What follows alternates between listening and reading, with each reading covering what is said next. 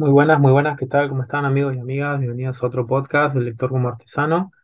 Eh, y en esta oportunidad se me ocurrió este, revolver un poco un tema que también lo tengo siempre ahí en carpeta, pero que se revolvió muy, muy rápido por la- las novedades semanales, digamos que fue la designación o el- la oficialización de, de Ricardo Darín eh, en su participación sobre la, en la serie del Eternauta. Y bueno, nada, me parecía como que me conectó mucho con algo que para mí tiene mucha vinculación, que es, bueno, ¿qué pasa con la historieta y sus adaptaciones a otros formatos? Trabajé, va, trabajé, miré mucho las los superhéroes y las historietas norteamericanas, pero ¿qué pasa con las historietas nacionales hechas acá y su pasaje a otro formato? Sí, ya sea el cine en su versión animada, series, películas y demás. Así que nada, se me ocurrió hacer un podcast sobre eso y se fue abriendo también otro tema que tengo ganas de verlo también y que hoy va a ser más una presentación, pero si se copan y les gusta podemos pensar lo que es, bueno, ¿qué pasa con el cine y sus adaptaciones en otros formatos? No digo iguales a la historieta, pero parecidos, como puede ser los videojuegos o el manga, ¿no? El manga japonés que tanto fruto da en términos comerciales, ¿qué pasa cuando tiene que pasarse a otro formato? Los famosos live action o, actuadas con actores reales, ¿qué pasa ahí, no? Entonces, nada, como hoy va a ser una presentación un poco más de eso y, y charlar un poco de la historieta nacional, eh, más que nada como una presentación del mundo de los videojuegos, que me parece otro gran nicho y otro gran espacio para charlar, que es como los videojuegos dejaron de ser solamente algo que yo hago y consumo cuando juego y se están transformando en otra cosa. Y también el dato que, que está saliendo es, bueno, el éxito de la serie The Last of Us y, bueno, Mario está, la película de Mario está, está, yendo muy bien en taquilla y pareciera marcar como una ruptura con cierta inercia eh, que era bastante pobre. Entonces, eh, lo que voy a hacer es proponerles charlar un poco sobre primero videojuegos, después manga y finalmente historieta argentina, para ir viendo a ver si hay algo que encontrar, eh, coincidencias, puntos de unión, diferencias, eh, en estas adaptaciones que yo creo, y a ver el por qué, ¿no? ¿Por qué lo hago? Porque yo creo que la historieta nacional tiene ahí una puerta eh, que tocar y una puerta que si se abre puede dar una visibilidad y, y una forma de pensar a la historieta mucho más, más provechosa, más positiva, que solo encerrándose o mirando al mercado editorial este, de la literatura o de lo, digamos, del papel. Me parece que hay un trasvasamiento que puede ser muy, muy potencialmente provechoso. Eh, y también, bueno, el otro dato, además me estaba olvidando, ¿no? Del Eternauta y toda la cuestión con eh, Darín, está mm, la Sudestada, ya tiene su tráiler y ya está, digamos, muy pronta a ser estrenada, que es una historieta de mm, Juan Sáenz Valiente. Eh, muy exitosa la historieta y que bueno, veremos cómo le va en el cine, pero otro punto para marcar como un hito. Y la pregunta que me surgió es, bueno, ¿no hubo otras películas argentinas eh, basadas en historietas? Y bueno, la respuesta, spoiler, sí, pero me parece que les va a sorprender el número de, de producciones. Bien. Bueno, arrancamos con las películas y los, y los videojuegos, ¿sí? ¿Qué pasa con videojuegos y películas? Eh, este relevamiento honestamente lo hice un poco trasnochado, así que no les podría como asegurar que todo tal cual es fiel, pero lo que hice fue buscar películas basadas en videojuegos. Hay muchos sitios, yo me baso mucho en Film Affinity, eh, IMDb u otros lugares así que son grandes bases de datos de películas.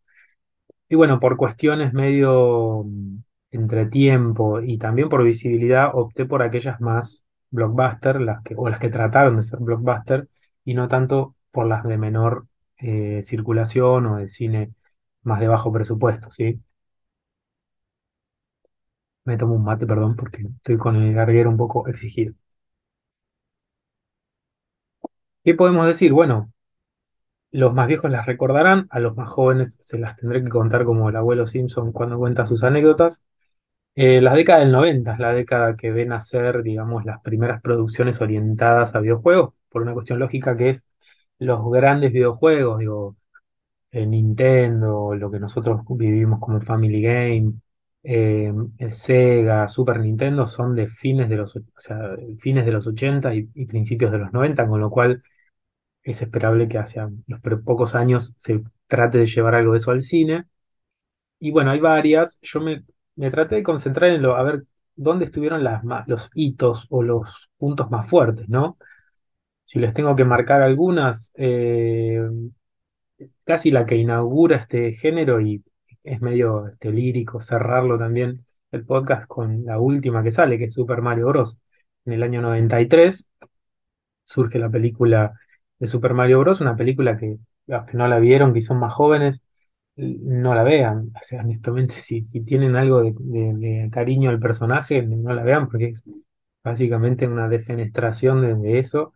Y es una película absolutamente eh, casi paródica, parece, ¿no? Sin proponérselo. Entonces, eh, arranca con el pie medio izquierdo.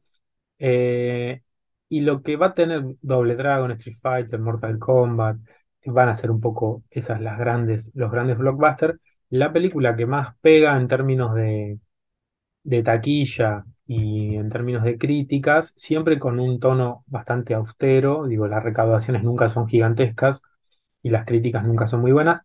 Si tuviéramos que hacer un top 3 sería Mortal Kombat, la, la primera, ¿no? La del año 95, que recauda 122 millones de dólares, con un presupuesto eh, bastante este, acotado, es un presupuesto de unos 18 o 20 millones de dólares, que son producciones baratas.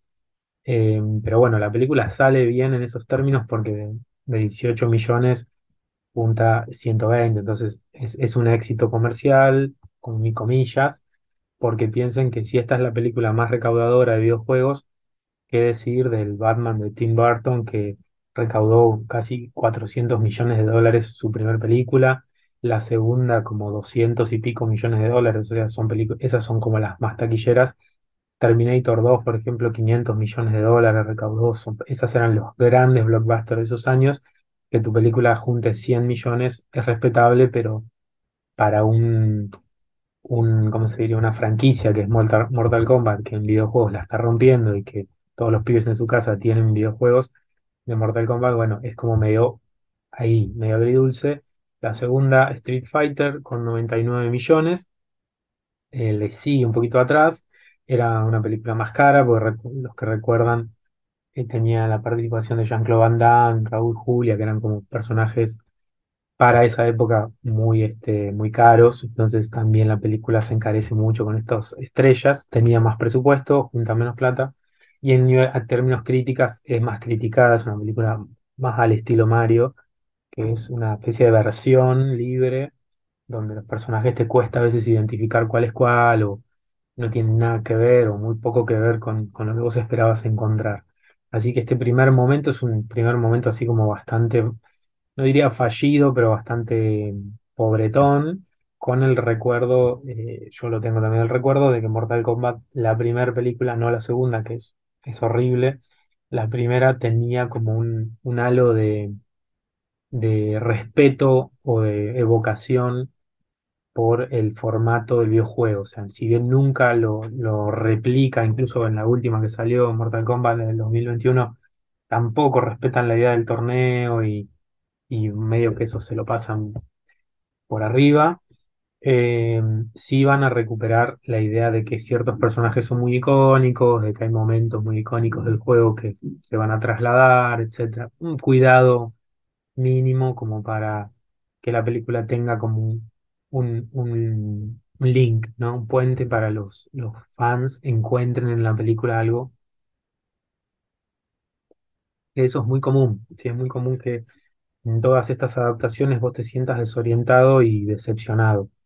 Entonces, Eh, nada, ¿no? Como teniendo en cuenta esto, este primer momento va a ser un primer momento bastante mm, recurrente de al momento en que voy a ver la película, no siento que estoy viendo algo vinculado con el juego, sino más bien una especie de puntos en común muy livianos que se van, ¿sí?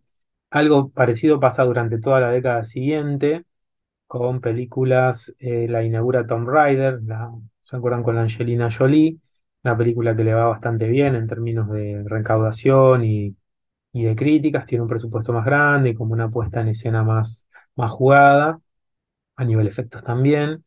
Eh, y esa sería como uno de los grandes saltos y todo, todo el tiempo como medio de vuelta, ¿no? Con este sinsabor, porque bueno, Tomb Raider es un juego ya de Play, entonces eh, tenía mejores gráficas y qué sé yo, y el personaje al adaptarlo a la realidad, pues, pues te puede ayudar un poco eso, pero bueno, los muy fan tampoco encontraban eh, demasiado, ¿sí? Tomb Raider, para los que no lo jugaron o no vivieron esos años, fue un icono medio sexual también de, consumo, ¿no? Entonces los fans encontraban que Angelina Jolie en su momento más, más joven, más bella y qué sé yo, bueno, tenía que ver con ese, con ese juego que hoy es totalmente criticable eso, pero de hecho la última, eh, la última Tomb Raider es una Tomb Raider más luchona, más bella también, pero no de esa belleza de, para el fan service del hombre, ¿no? Sino más bien una belleza propia, pero muy aguerrida, más sucia, más lastimada.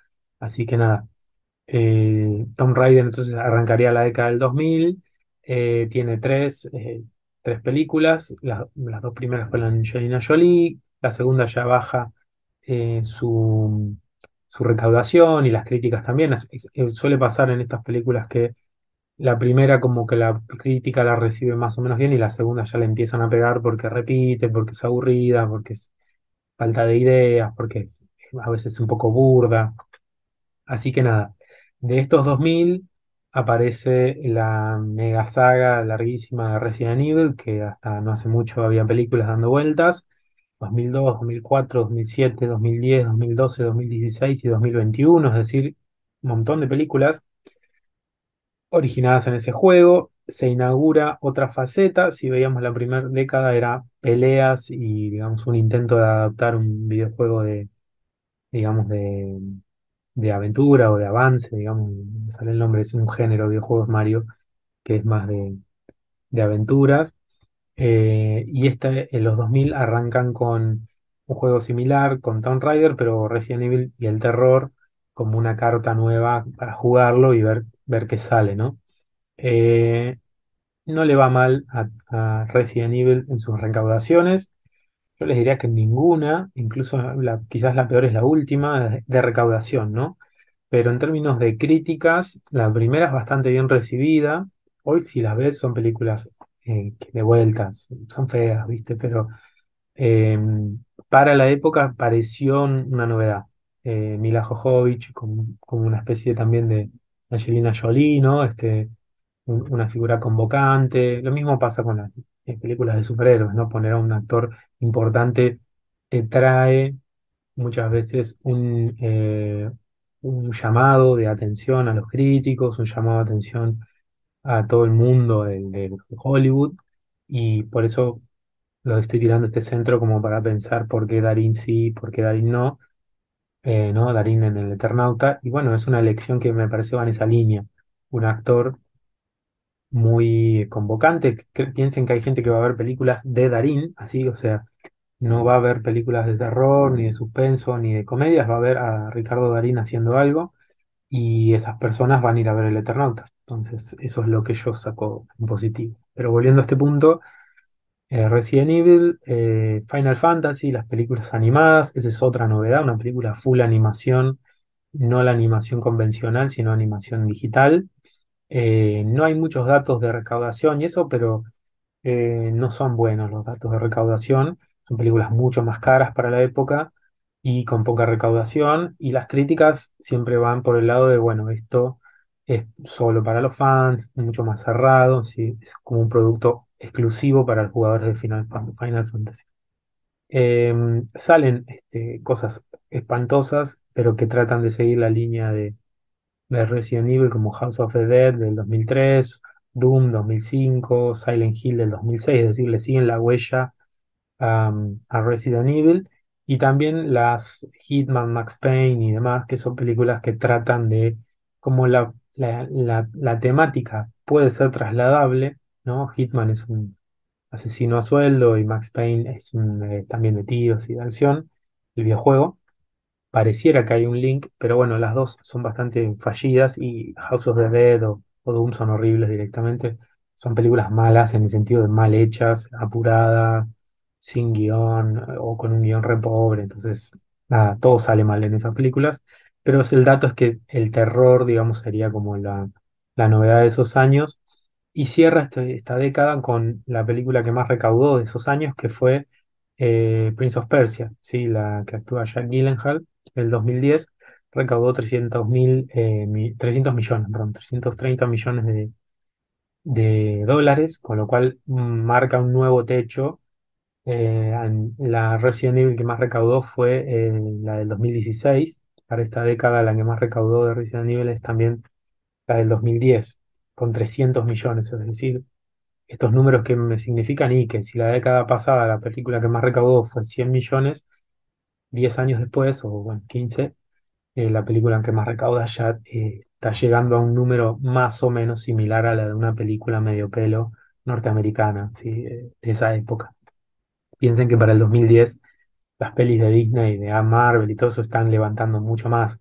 800, 700, eh, Avengers, eh, la primera va a llegar a los mil millones.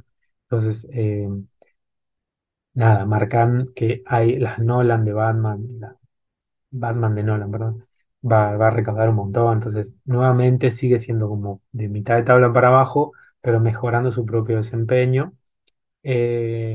Mención aparte, porque no es exclusivamente de un videojuego, pero que sí tiene temática de videojuego, es Tron. Tron Legacy sale en el 2010 y siendo estrictos es la que más recauda, 400 millones de dólares. Eh, pero bueno, ahí sería otro tema que son películas basadas en videojuegos o basadas en la el concepto videojuego, ¿no? Así que la dejo aparte porque si no, no entraría. Y en la década de los 2010, eh, nuevamente Resident Evil eh, sigue ahí dando batalla, aburriéndonos de a poquito a todos, pero sigue dando batalla. Y mm, aparecen como una novedad para mí, que son las películas animadas, pero que les van muy bien en, en ¿cómo se dice?, en recaudación y en crítica. Por ejemplo, Angry Birds. Angry Birds del 2016, 350 millones de dólares, buenas críticas, el público infantil la aceptó. Piensen que Angry Birds para, la, e- para esa época el videojuego ya estaba un poco fuera de onda. No, fue el momento, el mejor momento para que salga la película, pero no obstante funcionó. Eh, lo mismo con Warcraft El Origen, 439 millones, eh, que es del 2016. Ese mismo 2016 salen estas dos películas. Angry Birds va a tener una secuela. eh, y ahí me parece que en Angry Birds está el secreto de lo que va a venir ahora con Sonic y con Mario, que es cómo contar y qué partes del juego son reconocibles y qué partes no. Entonces, eso está bueno como para ver lo que es. Yo les diría que a partir de esos años le encuentran, como se dice, el, el agujero al mate, ¿no? Le encuentran como ahí la cuestión y le empie- empiezan a aparecer producciones que vos podés sentir que ves cosas de la película, pero también ves mucho el videojuego. Eh, y bueno, la que me parece que ahí sale como novedad y que ahí funcionó muy bien eh, fue Detective Pikachu con 449 millones de dólares de recaudación un salto de la franquicia Pokémon al live action exitoso, uno de los pocos, porque todo lo que es anime, cuando se pasa al live action, vamos a ver que es más, es más bien fallido.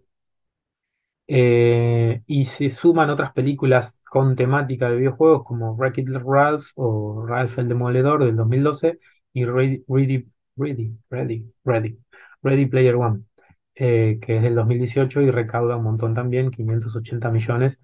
Eh, Ready Play- Player One es de, mm, es un libro basado sobre, bueno, la realidad virtual, la comunidad, digamos, este, digital, etcétera. No, no es una temática exclusiva de videojuegos, pero bueno, es un, como un videojuego de, de aventuras, ¿no es cierto? Entonces tiene una temática similar, pero siendo estrictos, Angry Birds, Warcraft y Detective Pikachu son las tres películas más recaudadoras de esta época con temática de videojuegos. Y ahí nos deja en lo que quería llegar, que bueno, estamos entrando a la década, ya promediando casi la década del 2020, y ¿qué onda?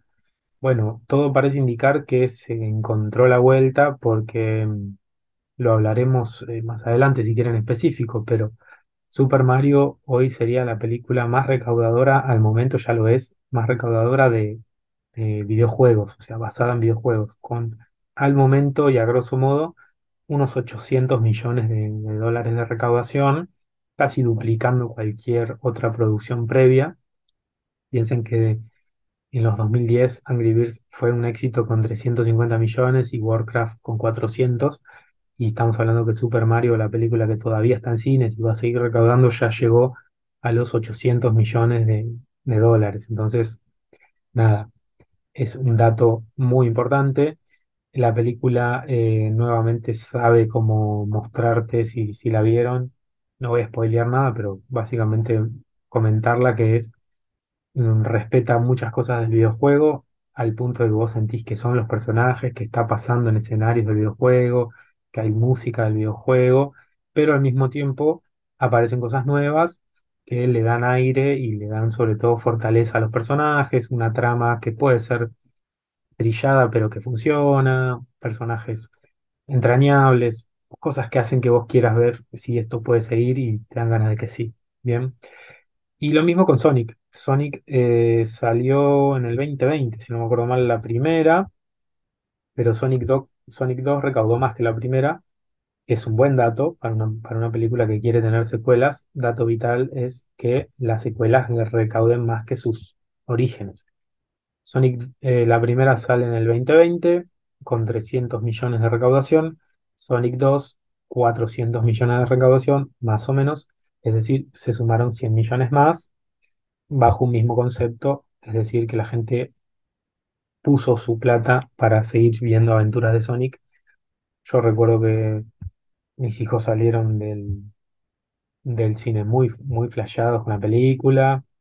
Eh, así que nada, eso. eh, fue muy, muy, este, mm, ¿cómo decirlo? Muy movilizante. Lo mismo con la de Mario. Son el testing para mí los pibes, ¿no? De, mis dos, mi- mi- mis dos hijos no van a hacer el testeo social de nada, ¿no? Pero vos vas a salir, sentías que al salir había comentarios positivos de la película, tanto de Mario como de Sonic. Quizás la película que ahí desentona un poco y que en algún punto fue una comillas, fracaso es Uncharted, porque era una saga de videojuegos muy conocida. Eh, algo parecido le pasó a Assassin's Creed en el 2015-2016, que son películas eh, que el videojuego la rompe y el jue- eh, la película es eh, de medio pelo para abajo. ¿sí? Una película que vos decís no se sabe qué quiso hacer. Uncharted, por ejemplo, o Assassin's Creed lo mismo. Entonces, ejemplos de que se siguen cayendo en errores ya repetidos, pero yo me quedo más con la idea de que se logró una especie de comunión virtuosa entre eh, contenido del videojuego y contenido fílmico, este, película, eh, ¿qué me voy, qué voy a ver de la película? ¿sí? Entonces, mm, lo seguiremos charlando porque para mí da para más. Por ejemplo, The Last of Us es una serie para hablar y ver cómo se hizo, conocer detalles, qué sé yo. Lo mismo Cuphead, que es otro ju- videojuego muy, muy este, exitoso y que la, la serie que salió en Netflix también anduvo bien. Y Arcane, League of Legends, otra cosa que fue muy elogiado, incluso ganó algún que otro premio por la animación, una animación como remil zarpada, al estilo como Spider-Man eh, de Miles, de Miles Morales, la película animada. Así que nada, da para más y posiblemente buscaré gente para que me ayude a pensar eh, pero bueno, la reflexión es, para mí, el, la síntesis es de inicios bastante eh, catastróficos o medio de tropiezo en tropiezo, se fue consiguiendo una forma de cómo contar historias y cómo mantener una identidad del producto que es el videojuego dentro de una película. Yo creo que hoy estamos con estos éxitos últimos, estamos como en condiciones de decir, por acá debería ir la cosa, ¿no? Algo que no pasa con el otro tema, con el manga y el anime. ¿Qué pasa cuando el anime y el manga es llevado al, estilo Hollywood? Y creo que todos lo sabemos, ¿no? Este, no anda muy bien. ¿sí? Eh, tampoco hay tanta información, o sea, fue muy fácil encontrar la información sobre esto, sobre videojuegos, pero la información sobre manga y anime tampoco es tan fácil encontrar información. La información de, mm, de manga y anime y franquicias que pasan a- al, cine, al cine Hollywood, no hay tanta información sobre los presupuestos, las recaudaciones muchas veces están enfocadas en solo Japón, es decir, está muy fragmentado, lo que es otro dato también de que eso no llega a las grandes, eh, a la mundialización o a la globalización como sí pasó con los videojuegos todavía, aunque hay intentos muy claros. Eh, no me voy a meter también con un dato que me interesó mucho y que lo charlaré capaz, me lo imagino a Diego Labra, ponele, ¿por qué no? o a, gente que le interese mucho eh, el anime y el manga, los pibes del Sucucho Comiquero, les pibes en verdad, eh, porque hay adaptaciones. Cuando busqué esto, busqué películas basadas en manga, me aparecieron, por ejemplo, El Lobo Solitario y su Cachorro, que es del año 1972, Lady Snowblood, que es de 1973, Golgo 13, de 1977. Son películas que casi no hay datos y, de recaudación y de presupuesto, y que son películas hechas en Japón, para Japón, y que, bueno, hoy circulan, digamos, eh, se puede, se puede verlas, ¿no? Pero interesante ver que ya esos mangas fueron adaptados eh, en películas. Y para la misma época en que más o menos se estaban adaptando los superhéroes de, de, por ejemplo, Superman, o la serie televisiva de Hulk, de Hulk, o Spider-Man, etcétera, ¿no? Eh, pero bueno, si tuviéramos que arrancar con alguno, es también década del 90, Puño de la Estrella del Norte, una película fallida, muy, criticada, muy bardeada, eh, o sea que no arranca, es similar a, a Mario en el año 93, son películas que no andan, ¿viste? No funcionan, Eh, salvo, acá empieza a aparecer algo que es como capaz un camino nuevamente que habría que ver cómo, cómo potenciarlo. Por ejemplo, eh, Old Boy, que es del 2003 y que es una adaptación que anduvo bien en recaudación, bien en críticas, es una temática de venganza, de, ¿no? de, digamos, una historia de, revancha, entonces tiene un giro que no es ni fantasía épica, ni ciencia ficción, ni nada, es más bien una vieja y clásica película de acción y funciona. O lo mismo con Azumi, que ahí van por ese género más de espadas, este, folclórico, de, ¿no? de yakuza y samuráis y qué sé yo. Y no anduvo mal, que ambas son de do- 2003, Oldboy y Azumi. Pero si tuviéramos que hablar de películas que quisieron ser blockbuster y no anduvieron, todos ya estarán pensando la película que ya conocen y que hemos parido todos, que es Dragon Ball Evolution, que fue una de las cosas más feas que recuerdo haber visto. Eh, y lo, esto también, no, lo dije, pero lo estoy pensando y diciendo de cara al inminente estreno, si no ya cuando esto lo escuchen ya va a estar en los cines, de la película de Los Caballeros del Zodíaco, o Saint Seiya, eh, que todos los que vimos los trailers dijimos, "Mm, esto ojalá no sea tan malo, pero parece ser que se está confirmando que va a ser bastante mala. Entonces, de vuelta esta, esta cuestión, digo, no tengo que explicarle a los que son del mundo de la historieta o del manga qué son los Caballeros del Zodíaco.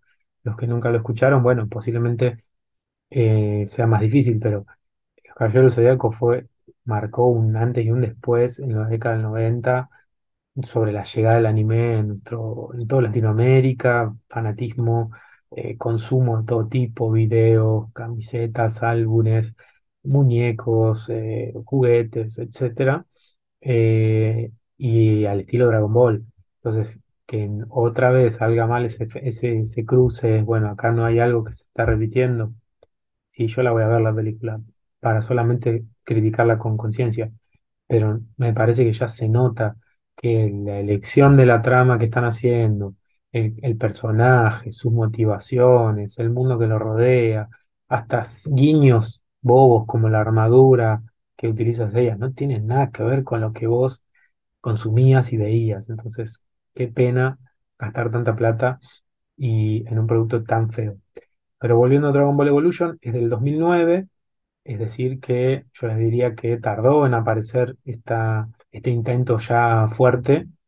Eh, y un año antes también se trató con Meteoro, en el año 2008, eh, con los hermanos Wachowski que venían de Matrix, de Constantine, de, ¿no? de meter como todo el tiempo eh, re- reformas o innovaciones en, en las narrativas visuales, las secuencias de acción, qué sé yo, se meten con Meteoro y la película anduvo mal y es una película que hoy si la ves es, es, eh, es como un viaje disérgico, ¿viste? Es con colores y ruidos y todo fondo, fondo de pantalla azul, ¿viste?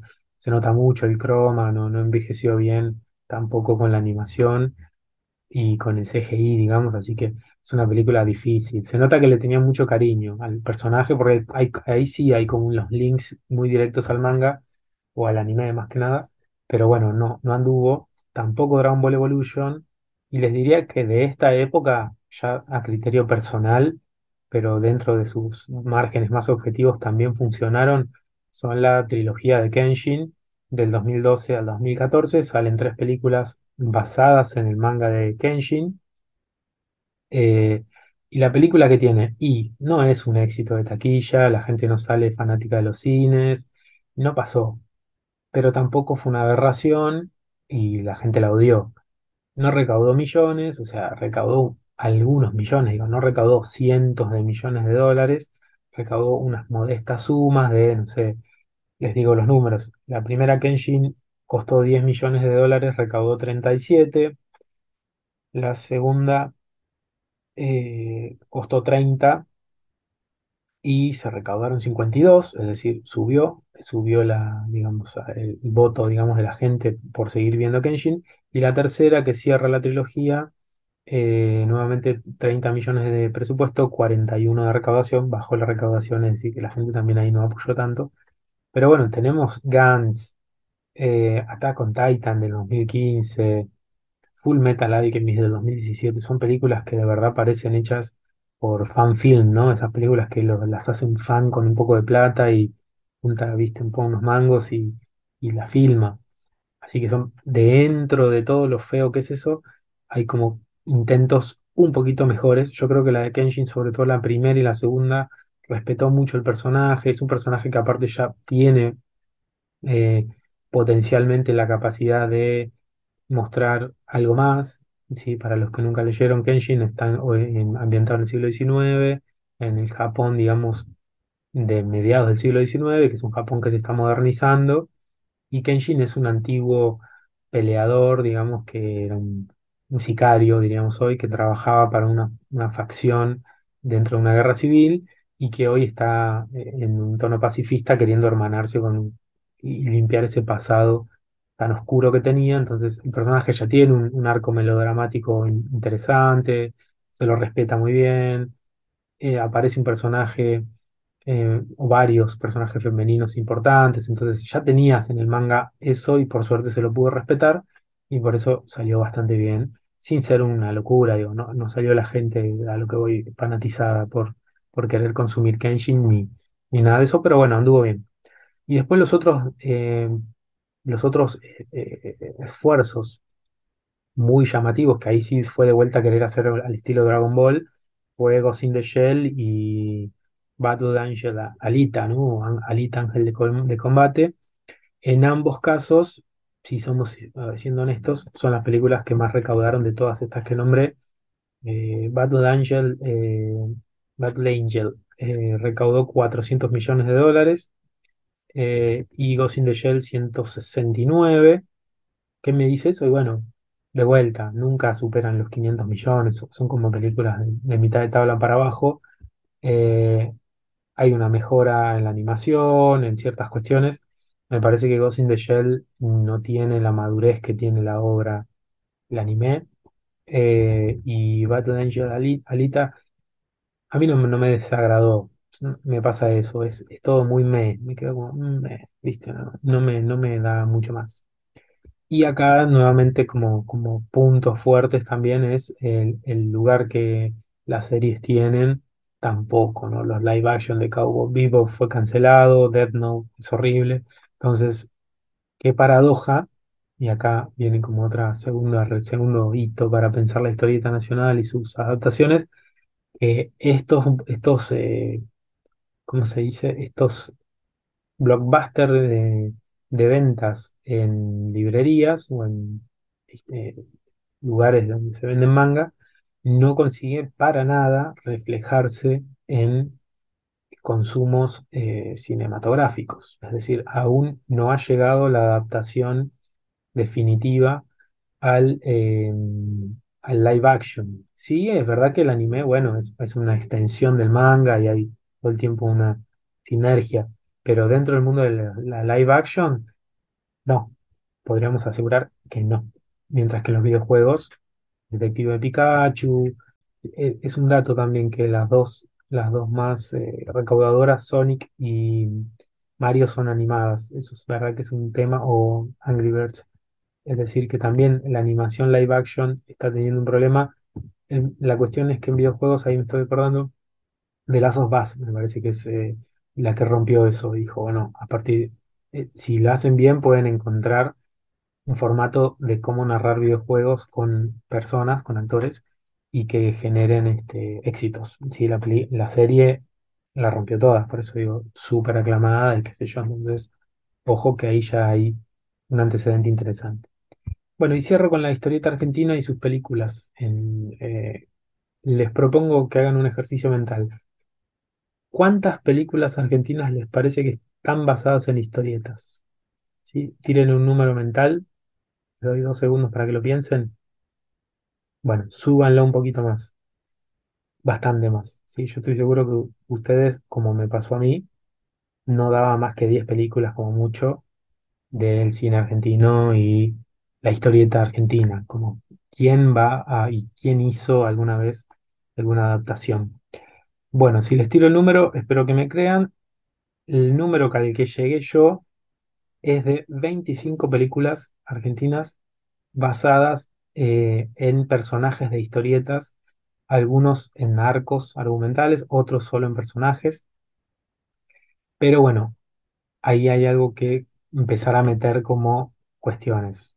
Son 25, son un poquito menos. Sí, sí, el 25 es un número como muy grande, pero bueno, eh, siendo honestos, serían 23 eh, porque las dos, las dos primeras son, tenemos que irnos allá, a principios del siglo XX, 1917 y 1931, son cortos animados basados en caricaturas políticas que salían en revistas eh, contra el radicalismo, como la primera se llama El Apóstol y la segunda se llama Peludópolis.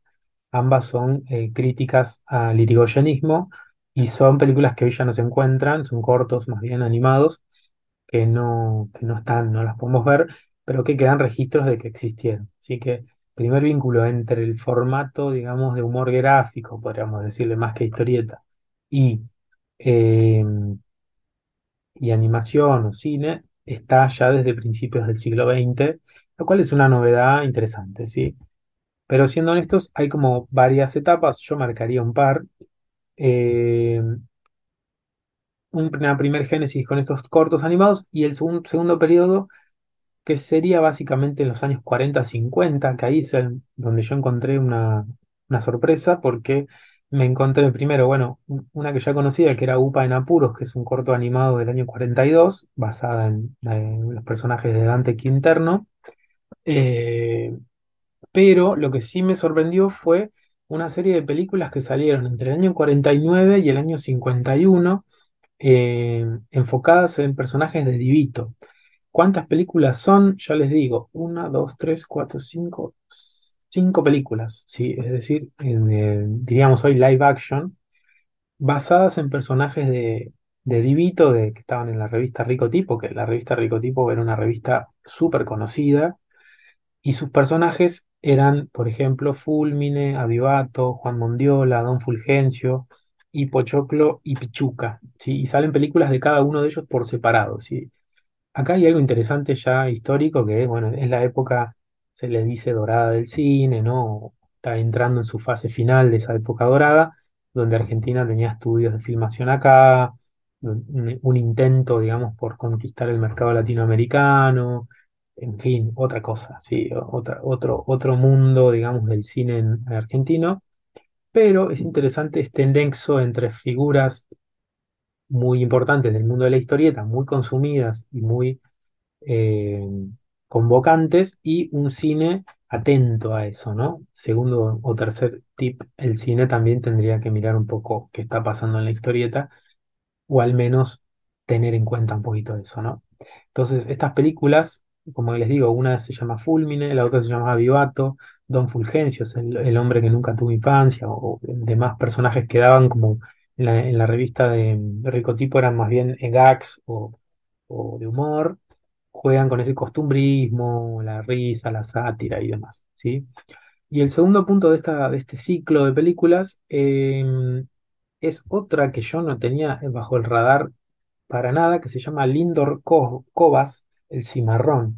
Una película de 1964 basada en la historieta que se publicaba en el diario La Razón entre 1954 y 1981. Es decir, es una revista, perdón, es una película basada en una historieta que se publicaba en los medios gráficos. Así que acá hay algo que a mí me pasó totalmente por abajo el radar no es la primera vez que me pasa de que cuando leo estudios sobre historieta argentina van mucho hacia Hora Cero, eh, Editorial Frontera, Editorial Abril, y está bien, pero ¿qué pasa con los diarios? Hay algo ahí que me está generando ya como una curiosidad y espero que alguien lo esté, esté investigando, que es qué pasa con los diarios y eh, las historietas en los diarios. Em, Lindor Covas es un personaje creado por Walter Sioca, eh, nada, un arquitecto, historietista, además, tendría que buscarlo. Honestamente, no lo tengo tampoco en el radar, con lo cual eso para mí son datos que un poco me molestan, pero me hacen pensar mucho en todo lo que, lo que está también por abajo, ¿no? Pero bueno, es una, es una historieta y es una película de tono eh, gauchesco, ¿no? Al estilo Martín Fierro, al estilo Juan Moreira. Son películas que van a eh, pelear y mostrar eh, un espacio sobre lo nacional, ¿sí? Entonces, no es casual, ¿sí? Analizándolo rápido, que en este ciclo de películas, eh, década del 50, 60, estas temáticas están presentes en otros eh, registros, en la literatura, en la crítica literaria, todos lados, ¿sí? Entonces, interesante, ¿no? Este, toda esta cuestión. Y el tercer y, el tercer y el cuarto periodo para mí es, el tercer periodo son la década del 70 con lo- la llegada de, digamos, todo el mundo de la animación de García Ferré, ¿sí? De entre el 72 y el 75 salen cortos y películas animadas enfocadas en personajes que estaban en la revista Antiojito. Eh, en 1972 sale la película de Antiojito y Antifaz, que es una película eh, que es, medio un corto animado, pero bueno, son películas cortas. En el 73, Las aventuras de Hijitus, que bueno, todos hemos visto alguna vez y que hoy se pueden consumir desde YouTube. En el 75, Petete y Trapito, que eran también personajes que tenían una gran visibilidad en la, en la, en el imaginario popular y, en, también en los medios, tienen su película. Así que nada, aparece como ese boom, digamos, o ese, ese empuje de la animación, pero son personajes basados en historietas, ¿sí? Y en el año 81 y 82 llegan como dos, eh, uno muy postergado que era Mafalda, llegan las, la animación final de Mafalda que va por todos lados, una vuelta infinita, pero que finalmente en el año 81 ya se pueden, salen, digamos, a- y son, este, son este, publicados. Y en el 82, con toda la fiebre mundialista y demás, el personaje de Clemente que había creado Caloi adquiere una dimensión este, visual y cinematográfica televisiva. Verdad se hace un telefilm que reunía cortos donde los personajes, que era un personaje hecho tipo títere, marioneta, y nada, eso, ¿no? Y después empieza el, último periodo para mí, que es como un poco las adaptaciones de- del mundo de la revista Fierro Eh, algunos quizás no lo recuerden. Yo tenía un recuerdo de, de esta primera película, que es La Clínica del Doctor Cureta, del año 87, eh, y al año siguiente sale Las Puertitas del Señor López. Y estas dos películas son muy hijas de esos años de- del destape, digamos, ¿no? De, del destape, mm,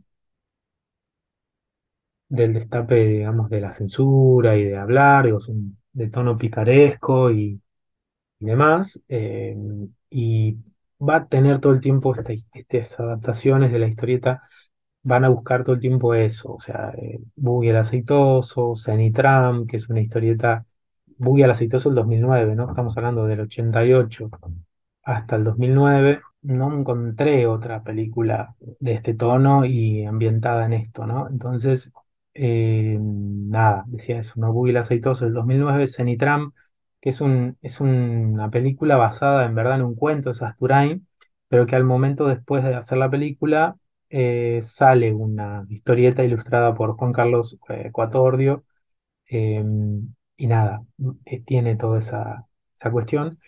La, este, este último periplo tiene adaptaciones de al público infantil, o sea, de- sigue con la tendencia de García Ferré, eh, como Manuelita, pero digo, a lo que voy, no son historietas, ¿sí? Manuelita en el año 99, Pan Triste los 2000, Soledad y Larguirucho, esta la quiero ver, del año 2012, son películas están eh, ya dentro del mundo de la animación, pero son exclusivas de animación, no tienen un contacto directo con, si bien Larguirucho es un personaje que nace en la historieta, no está basada en una historieta.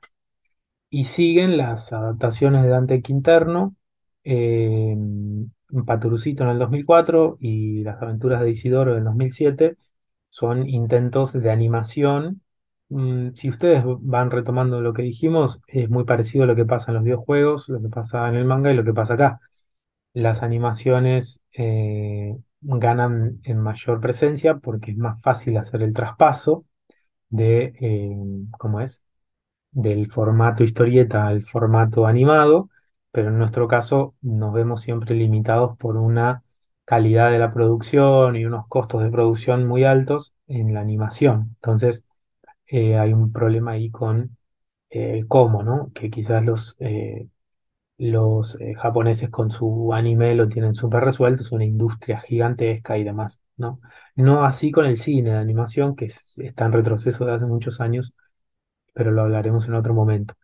¿Qué saco en limpio entonces de todo esto? Bueno, varias cosas. En primer lugar, que la historieta argentina y el cine tienen un vínculo de varios años, muy errático, si querés, en los últimos 20 años casi que podemos mencionar muy poquitas producciones, y la, mitad de ellas son animadas y orientadas al público infantil, pero acá viene el dato último, que es el estreno de La Sudestada este año, El Eternauta, que está en producción, que son, eh, es un clásico de la historieta y quizás se pueda transformar en un referente eh, a la hora de pensar en las adaptaciones, quizás no. Me, entusiasma que Bruno Estañaro está metido, así que le doy como carta blanca porque me gusta lo que hace. Eh, pero hay otra adaptación que a mí no me terminó de gustar, pero me parece interesante, que es El Hipnotizador, de, también de Sáenz Valiente y de Pablo de Santis. Eh, me estaba fijando, no me acordaba del apellido. Eh, Pablo de Santis y Juan Sáenz Valiente sacan El Hipnotizador y en el 2015 sale una serie que circuló más que nada en HBO, que tienen HBO la pueden ver.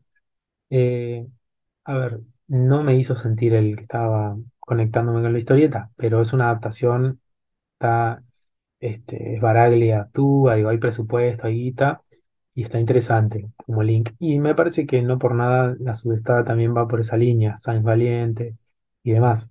Así que nada, me entusiasma como conclusión, ¿no? Un poco para cerrar, me entusiasma haber encontrado veintitantas películas vinculadas con el mundo de la historieta, es decir, que el cine en algún momento lo miró al mundo de la historieta y, y- tiene una historia ahí de fondo.